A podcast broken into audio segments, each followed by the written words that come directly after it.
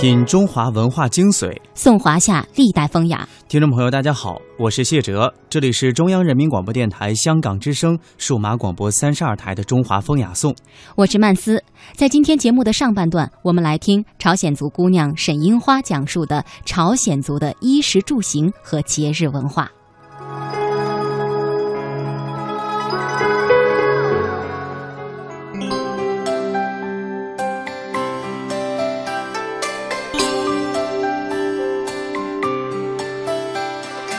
十六个民族，五十六朵花，株株花朵都绽放着美丽的光彩。这里有民族艺术。作为一种苗族的工艺来说，那马的毛。这里有民族歌舞。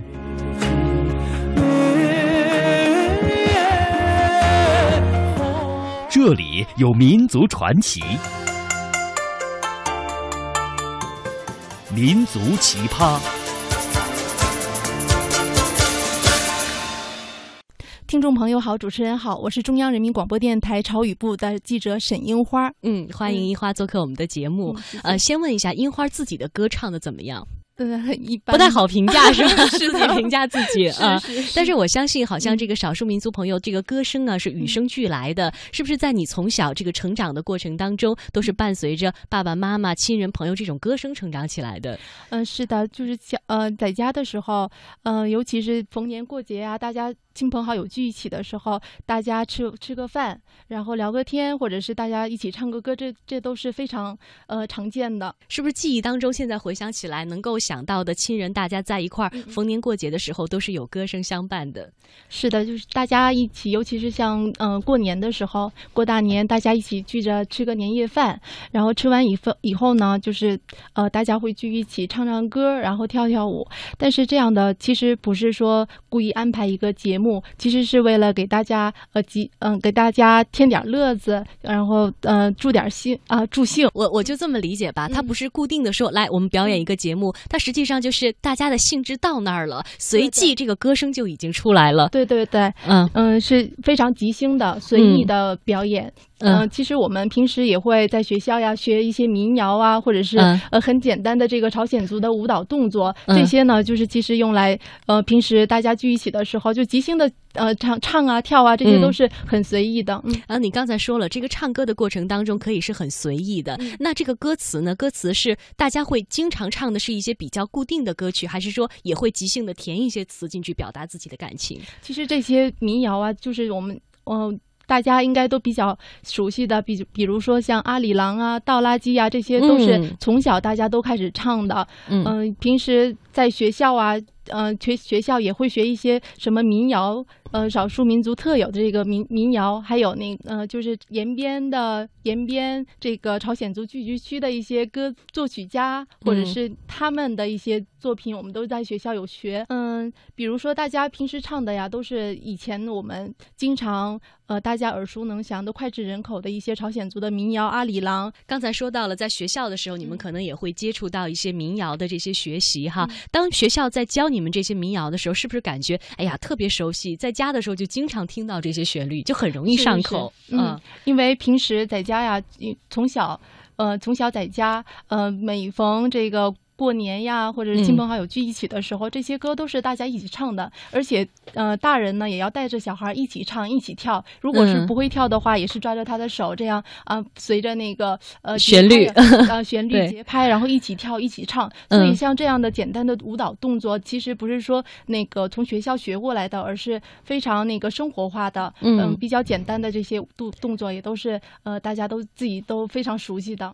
我现在想象哈，当你今天已经成人工作。之后，呃，现在在北京没有在家乡，但是我想，当你有自己的这个本民族的一些朋友、一些亲人的时候，大家一唱起这些歌，一下就能找到就是小时候的那种感觉。是是，尤其是在外地工作和生活以后，越来越觉得这种小小的时候学的少数民族，就是咱我们民族的舞蹈、歌这些都非常珍贵，也也是自己嗯，自己的一种很美好的回忆吧。嗯，尤其是像这个比较朝鲜族聚集的，像北京、望京这种地方，有好几个那个 KTV，它里面也有那个朝鲜族民谣的歌曲。只有去那个地方才能唱到、听到这些歌或者唱唱这些歌。所以说，一听到这些歌的时候，就感觉特别恋念家。我就是想，一听到旋律响起，肯定就特别想家。是是是，呃，那种民族的旋律，呃，旋律还有那种节拍，是我们民族特有的这种，所以会特别会激起这。这种呃民族的那种呃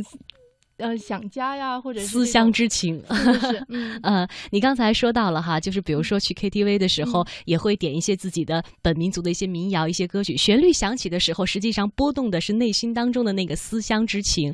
呃，唱的最多的是什么样的歌曲呢？其实现在呃，我们唱的也有这个从韩国那呃韩国朝鲜这这。片过来的比较呃新晋流行的歌曲，嗯，但是呃其实这样流行的歌曲也都是以这个我们非常传统的传统的民族歌曲为基调的，所以像这个节拍呀，这个呃旋律啊，其实都是从我们那个朝朝鲜，这都是有渊源的一些歌词。但是我们比如说像朝鲜族的话。呃，会唱一些非常传统的那个传统的民谣，比如说像阿里郎啊、倒垃圾呀，还有呃，新近比较流行的应该是有这个梅花打铃啊，还有嗯。呃，乐打铃，其实打铃呢，其实也不是咱们那个字面意义上的打铃铛，而是一种就是朝鲜族特有的民谣，叫我们叫他铃，也叫他铃，但是我们现在呃规范的翻译叫打铃，所以是哪两个字？就是我们呃拍打的打，铃声的铃，是这两个字是吗？嗯，是。这个是呃，只要是有“打铃”这两个字的歌曲，基本都是朝鲜族最传统的民谣。这是个标志。是是是，嗯，你刚才说到了有，比如说倒垃圾，这可能是我们在歌曲当中听到最多的一个词了。作为其他民族的朋友，他不懂的究竟是什么意思呢？其实倒垃圾呀，它是一种植物，它也是一种观赏性的植物。但是这个植物是什么样子的？给我们描述一下。它嗯，它作为观赏性的植物有好好几种。它作为一个草本花卉，它有好几种颜颜色。好几种颜色，开花的是需要呃是会嗯。对对，它有这个紫蓝色，还有青蓝色，还有净白色。这几种颜色呢，它主要是用来观赏，作为花盆呀、盆栽呀这样这样作为观赏性的植物。然后另一种呢，其实最呃最朝鲜族的这种是其实是用作中药材。嗯，倒垃圾是中药材，但是呢，我们一般。呃，食用的时候主要是用炒啊，还有那个凉拌，凉拌倒垃圾是最典型的这个朝鲜族的，呃，应该是食物食物。哦，我真的，我们可能很多听众朋友还真的不知道，原来倒垃圾它是一个既可以食用也可以药用的一个食物，呃，植物应该是这么说啊。它在那个朝鲜族人家里是不是经常都能看得到这个植物？应该是最主要的一个呃凉呃凉拌菜，它其实是包括在泡菜里面的一个最典型，嗯，也算是最常见的一个泡菜的。泡菜之一，那可能我们吃过，但只是不知道名字，没注意。可能去很多这个朝鲜的馆子里边，可能也吃过这个东西。呃，再加一句就是，嗯，呃，其实倒垃圾就是桔梗，桔梗啊，就是是不是我们我们可以呃插一句，是不是我们在吃东西的时候，就是那个小菜硬硬的，然后那个一小节那样的呃，对对，泡菜，其实说的就是它。对，嗯，就是桔梗呢，就是呃，这个呃，倒垃圾这个植物的根部，这个根部呢，我们清洗干净以后，把它泡在水里面，清洗干净以后，把它切成丝，然后再放一些辣椒面、嗯，蒜泥，还有糖醋这些拌成凉菜以后，它味味道是非常可口的，而且吃完以后呢，它因为是中药材，所以有一种清热、呃淡化痰，还有降血脂的功效。嗯，所以就把这个植物唱到了歌里边，随处都可以见得到。是的，而且倒垃圾它本身，嗯，本身分布在日本、朝鲜，嗯，还有中国的华南地呃华北地区，所以说其实这个植物是非常。非常普遍的一个植物，只不过朝鲜族呢，把它的那个根部呢拿出来，然后拌成一个凉拌菜，然后经常食用。其实这个桔梗呢，不是说朝鲜族特有的，嗯，而而且不是说在只生长在朝鲜族聚居区聚居区，而是它的分布是很很广泛的。只不过朝鲜族的朝鲜族用来食用的食食用。就是朝鲜族把它用更多的用在自己的生活当中。对对对，嗯，你刚才说到了，我觉得很有趣哈。下次我们再去这个朝鲜族馆子的时候，看到这个，这个就是倒垃圾，就会知道了，是吧？嗯，那像我想问一下，在这个朝鲜族的歌曲当中，是不是像把植物、把这些生活当中常见的事物唱进歌中，是个很普遍的一个现象？非常普，比如说像那个我们平时什么，嗯。朝鲜族是非常注重这个节令，还有因为是农耕民族嘛，所以说非常注重节令。所以说像梅花打铃啊、金达莱呀这种，包括在农业生活里面经经常接触到的这些内容，都都都要写到这个，都会写到这个歌里面啊。嗯，呃，像这样的其实还有很多，倒垃圾是最典型的一个标志。对对，呃，那是不是也有很像你刚才说到的，可能农业跟这种呃乡间的这种生活，在朝鲜族生活当中占了很大的比重，很多的歌曲的产生也是跟这个劳动、跟这个农作有关的，是吗？嗯，是。呃，还有一个就是我们现在在很多的晚会上也能看到一个朝鲜族的歌舞组合，很帅的几个小伙子阿里郎，阿里郎，嗯，对，然后也听他们唱过《阿里郎》这首歌曲，想问一下，阿里郎这个背后又有一些什么样的故事？其实阿里郎啊，可以说是那个朝鲜族最具代表性。的民谣，它其实阿里郎翻译过来是我的郎君啊，嗯，但是这个呢，呃，我我也在百度上查过哈，阿里郎到底是什么意思？但是我发现，嗯，阿里郎啊，其实呃，中国人有很多一部分有误解啊，因为他在现在在朝鲜或者是韩国，还有包括这个中国朝鲜族的这个学术圈子里面，还是一个解不开的谜，因为阿里这个这个词已经。已经不知道它到底是什么意思了。但阿里郎呢？嗯，现在我们所说的阿里阿里郎的阿里呢，其实有两个意思啊。第一个意思呢，就是古朝鲜语中的阿里，就是美丽的意思，美丽，嗯，意思是美丽。然后第二种意思就是相思，并呃，因为自己的情人在外地，所以这个嗯，另呃，这个女孩呢比较啊，不是比较思念他，比较思念他的情人，然后心中有隐隐的痛。其实他。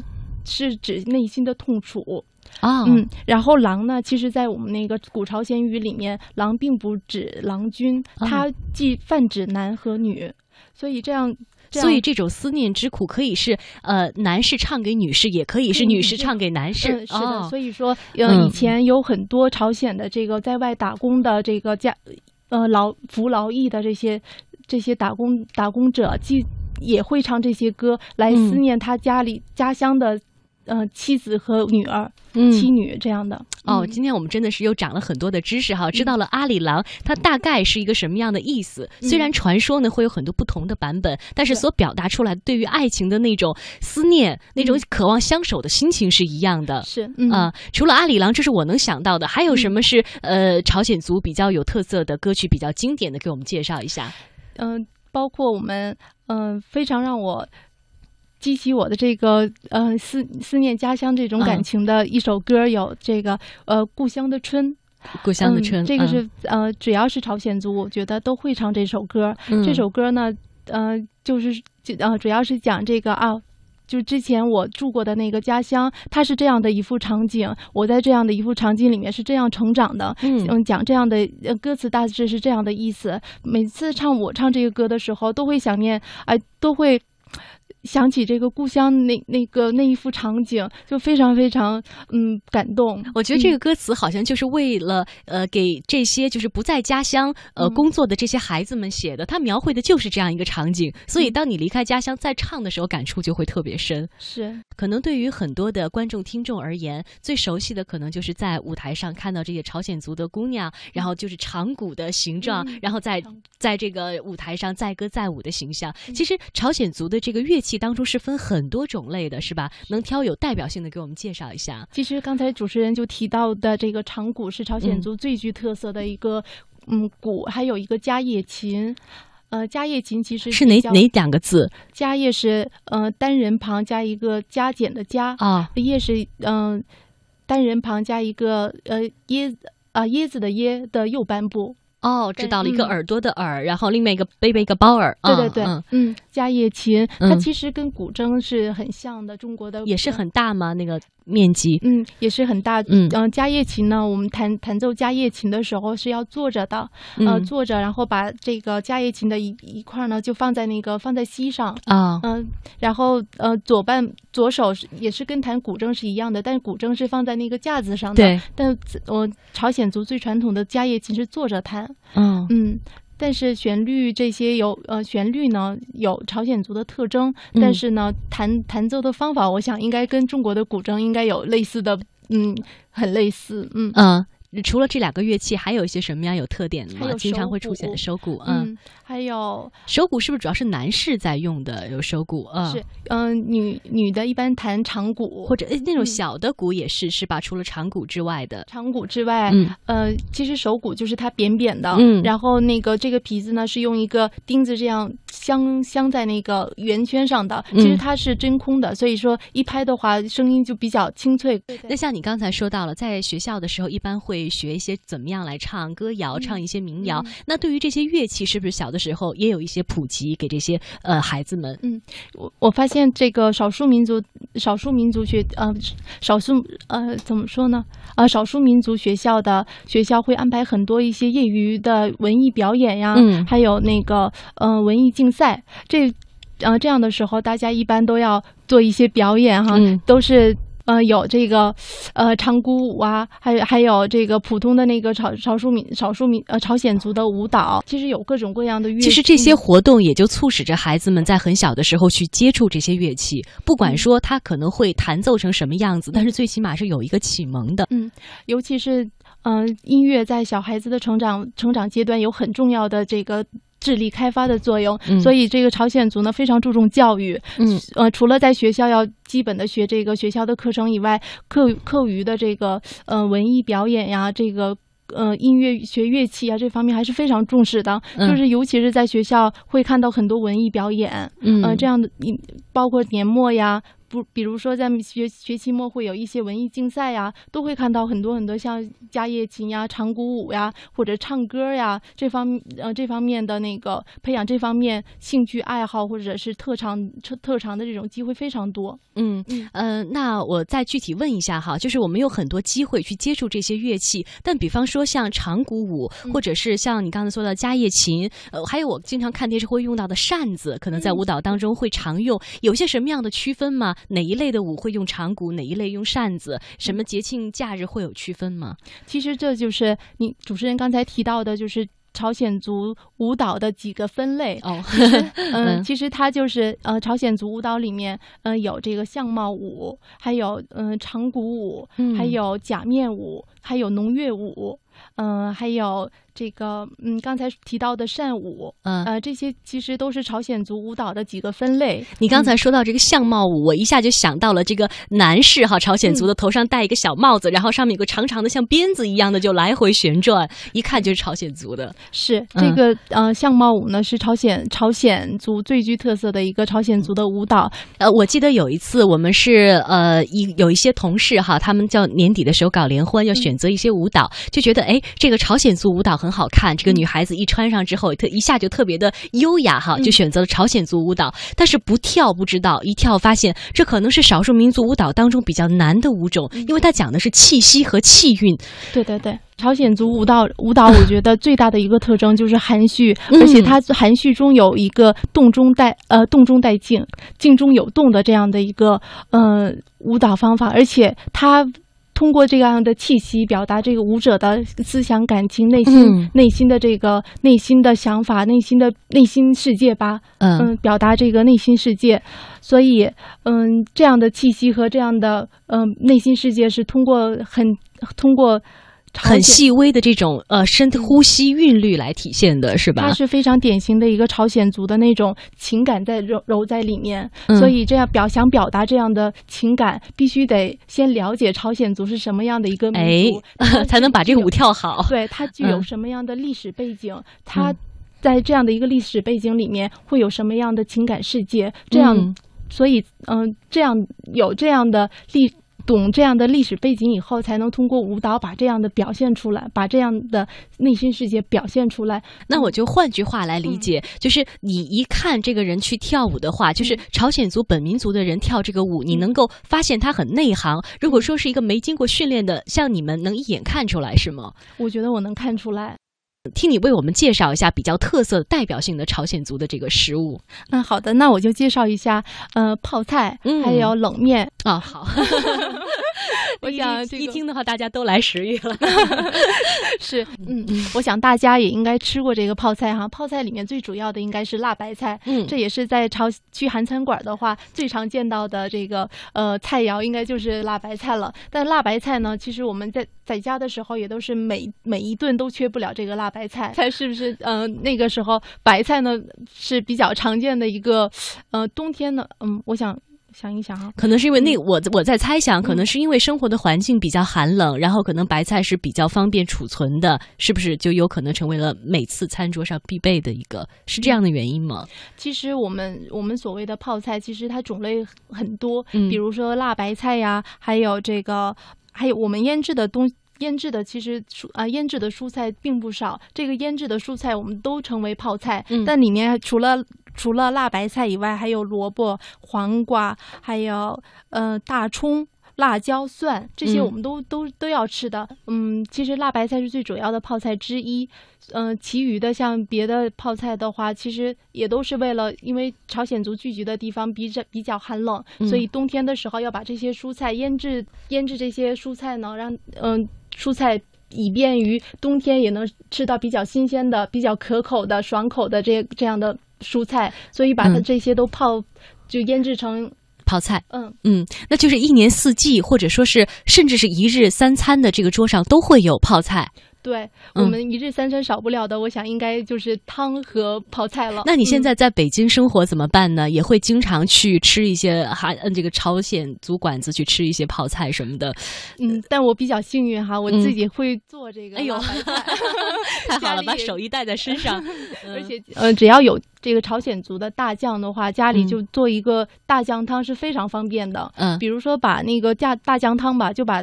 酱放到那个放放到这个一定的石锅，就我们有那个小砂锅的感觉是吗？对，然后把这个大酱大酱呢放到这个汤里面，然后把等到大酱化开了呢，就把各种各样的肉啊、蔬菜、蔬菜都放放里面。而且我觉得最少不了朝鲜族最喜欢的、最少不了的应该就是辣椒了。嗯，就是那种辣椒酱是吗？嗯，其实就是辣椒啊。嗯，这个辣椒呢，主要是放在嗯放在泡菜泡嗯。嗯，这个辣椒放在酱汤里面，主要是有一种辣的那种味道。其实朝鲜族我觉得比较喜欢辛辣的食物，比如说泡菜呀、酱汤啊，里面都会放一些红辣椒或者是绿嗯普通的这个辣椒。嗯嗯，哎，我听说过一种说法哈，就是朝鲜族每家都会做泡菜，然后呢，你走到每一家都能吃到，但是每一家的味道都是不太一样的，是吧？是，而且现在延边地区比较。流行的做法就有十几种哇，认可的就有十几种。对，而且我觉得每一家每一家做的泡菜的味道都不一样。而且我我比较喜欢这个我妈妈做的这个泡菜哈。现在我也我也大致也学会了这个做泡菜的方法，但是呢，因为它里面。这个做泡菜的时候，它的调味料是最主要的一个呃手艺，这个是因嗯，当然是那个因人而异了。但有的时候，有的人可能比较喜欢辛辣的，就放多放一点辣椒面；或者有的人比较喜欢嗯，这个健康比较嗯有益于健康的食谱啊，那就多放一点生姜。嗯，是有有这样的一位一。个做调味料的不同的方法，所以才导致了每个每家的做的泡菜可能味道都味道都不一样。嗯，除了泡菜之外，还有我们接触最多的就是冷面。对，别说是你们每一家都不一样，就是我们到很多这个朝鲜族的餐馆的时候，你会发现这个冷面的味道也是不太相同的哈。它那个水一般正宗的应该是用井水吗？还是什么水会使那个冷面的口感比较好？嗯，其实我们看哈，冷面呀，基本都是在炎热的夏天吃，所以这个冷面汤啊，既要酸有也要酸甜可口，酸甜，而且还要加一点冰块是最正宗的。所以说这个。呃，冷面汤呢，其实就是我们平时喝的饮用水，然后或者是加点冰糖，它就变成就比较凉爽的这个冷面汤。但是呢，嗯，里面它主要是放一些呃酱油，嗯，放一些糖，还有醋。嗯，在夏天的时候能够吃到非常可口的这个冷面，在冬天的时候能够喝到非常热辣的这个大酱汤，其实也就算是这个朝鲜族比较有代表性的一些食物了哈。嗯，呃，据说朝鲜族的建筑我没有特意的去留心过哈，这很有特色的。接下来想请你给我们介绍一下朝鲜族的建筑，还有这种居家的生活习惯。嗯，好吧，这个因为。嗯，朝鲜族呢，最呃，朝鲜族建筑的建呃，朝鲜族建筑的最大特点应该就是火炕了。嗯，因为嗯，朝鲜族大部分居居住在东北地区，嗯，主要集中在吉林省延边地区，还有辽宁省、黑龙江省，基本都集中在这个东三省，所以冬天呢非常寒冷，所以就朝鲜族的建筑特征随之就嗯。朝鲜族的建筑特征主要以火炕为主，但是这个火炕呢，跟我们这个东北的那个呃，咱们在睡的那种炕还不一样，是吗？这种炕还不太一样。这它其实是一个地下的取暖系统。如果说你呃，如果打开这个朝鲜族家的房门啊，你首先会首先要迈出一个很高的门槛，这个门槛比较高，你迈进去以后，首先要脱鞋，嗯嗯，然后席地而坐。但是你发现呃，进去以后呢，会有一个大。一个很通畅的一个很嗯，应该很宽敞的一个一个大屋。其实这个呃，朝鲜族的特征就是火炕是整个满屋炕。就是进去，实际上就已经在这个炕炕上了。那你就是席地而坐，是这个意思，是吧？进去以后有一个脱鞋的地方，然后旁边呢有一个嗯放一个木板的地方。如果是哎，我你刚开始说的时候，我我一直在想象是什么样的感觉。后来我突然想到，哎，进很多这个朝鲜族馆子的时候，不就是这样吗？就是有一个换鞋的地方，然后上去之后，呃，这个桌子比较矮，然后大家就是像席地而坐一样，然后围着吃东西。是，其实嗯，我们见到的这个朝鲜族韩韩。餐馆里面的那个做法呀，或者是席地而坐的这样的，都是是模仿日常生活当中的场景吗？是是是，嗯，而且最传统的这个朝鲜族的建筑，你进去看的话，其实会看到两个大锅。哦，没注意过，一个是铁锅，一个是平锅。那这个这个灶台下面呢，其实有一个火塘啊，嗯，就刚才我说过的这个掀木板的是，你会看到那个一个木板，就嗯一个木。全是其实都是平面，但是你这个掀开这个木板的话，你就看见有一米深的一米深的火塘啊，嗯，那边会放一些煤炭呀、火柴呀，就是为了烧起来之后，让这个席地而坐的地方能够暖和一点。对，而且朝鲜族的家家是因为呃都是炕，所以这个各个角落都是非常暖和、非常暖和的，都是热的。所以说，嗯，看。呃，而且我刚才提到的那个进去以后会看到两个锅嘛，一个是大锅，一个是平锅。那这个平锅呢，我们平时会用来呃熬汤啊，还有会烧水呀，一举两得的做法。